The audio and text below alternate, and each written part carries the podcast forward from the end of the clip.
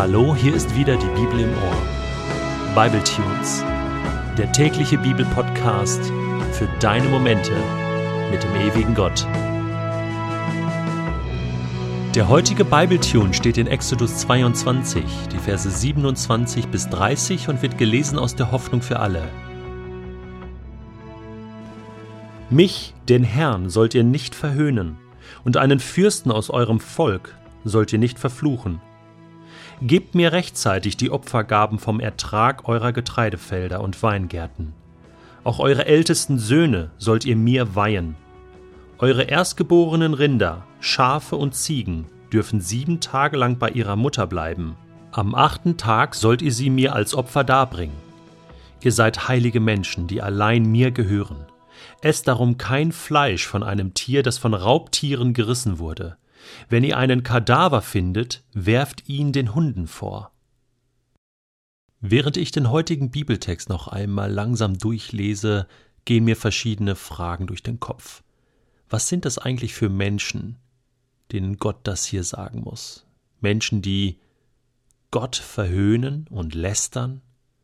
Menschen, die kein gutes Haar an ihrer Landesregierung lassen, Menschen, die alles für sich behalten, das, was sie erwirtschaftet haben, was sie verdient haben, was sie geerbt haben, was ihnen in den Schoß gefallen ist, was sie geerntet haben, im wahrsten Sinne des Wortes, nichts abgeben. Was sind das für Menschen, denen nichts mehr wirklich heilig ist, die einfach nur drauf losleben, ohne Gewissen? Gibt es da einen Zusammenhang in dem Text?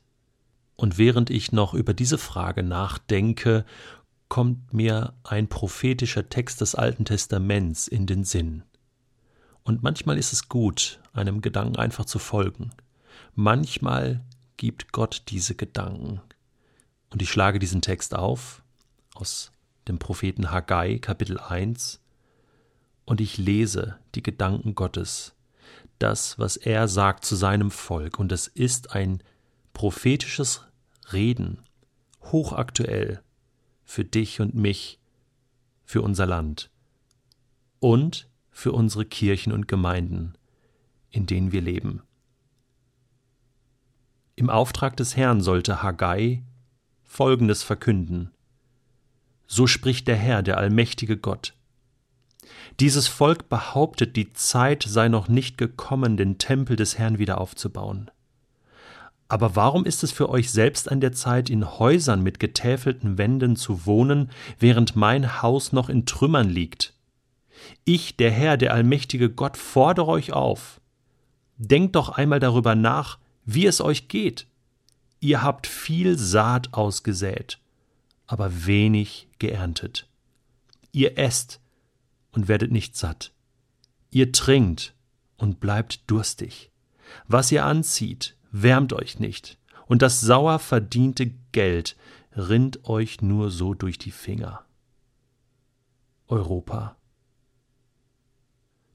Darum sage ich, der Herr, der allmächtige Gott, begreift doch endlich, warum es euch so schlecht geht. Geht ins Gebirge, schafft Holz herbei, und baut den Tempel wieder auf. Das gefällt mir, so ehrt ihr mich, den Herrn. Ihr habt eine große Ernte erwartet, aber es wurde so wenig daraus. Und was ihr noch heimbrachtet, das blies ich fort. Habt ihr immer noch nicht gemerkt, warum ich, der allmächtige Gott, so mit euch umgehe? Dies alles geschieht, weil mein Tempel verwüstet bleibt und jeder von euch nur darauf aus ist, sein eigenes Haus fertig zu bauen. Darum fällt über Nacht nicht einmal mehr Tau auf eure Äcker, und sie bringen nur noch magere Erträge.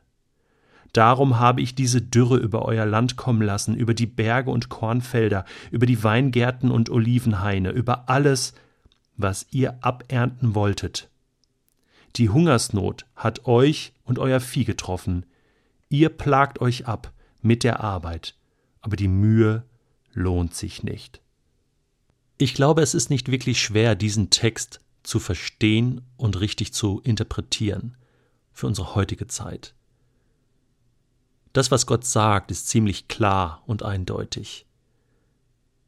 da gibt es nicht viel, was man noch erklären müsste. Eine Sache muss man jedoch klären. Was ist der Tempel in der heutigen Zeit? Was könnte Gott damit meinen? Es geht ja alles um diesen Tempel. Der Tempel ist die Begegnungsstätte zwischen Gott und Mensch gewesen. Der Tempel ist die Wohnung Gottes auf dieser Erde gewesen. Das Neue Testament spricht weniger von Gebäuden, in denen Gott wohnt, sondern mehr von Menschen, in denen Gott wohnt. Bin ich also dieser Tempel?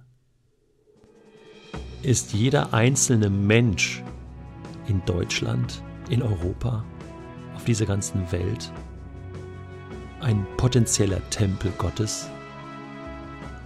Oder sind es auch die Kirchen und Gemeinden, zu denen wir gehören, wo wir hingehen und Gottesdienst feiern?